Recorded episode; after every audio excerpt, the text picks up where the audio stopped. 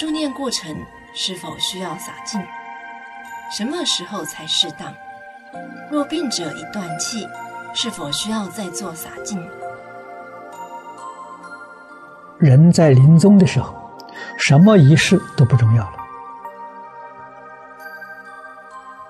啊，心净则佛土净啊！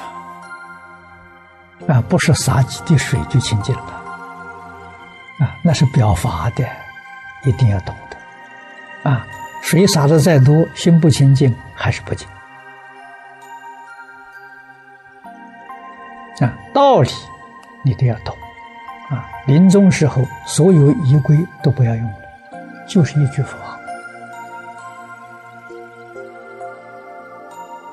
啊，送往生，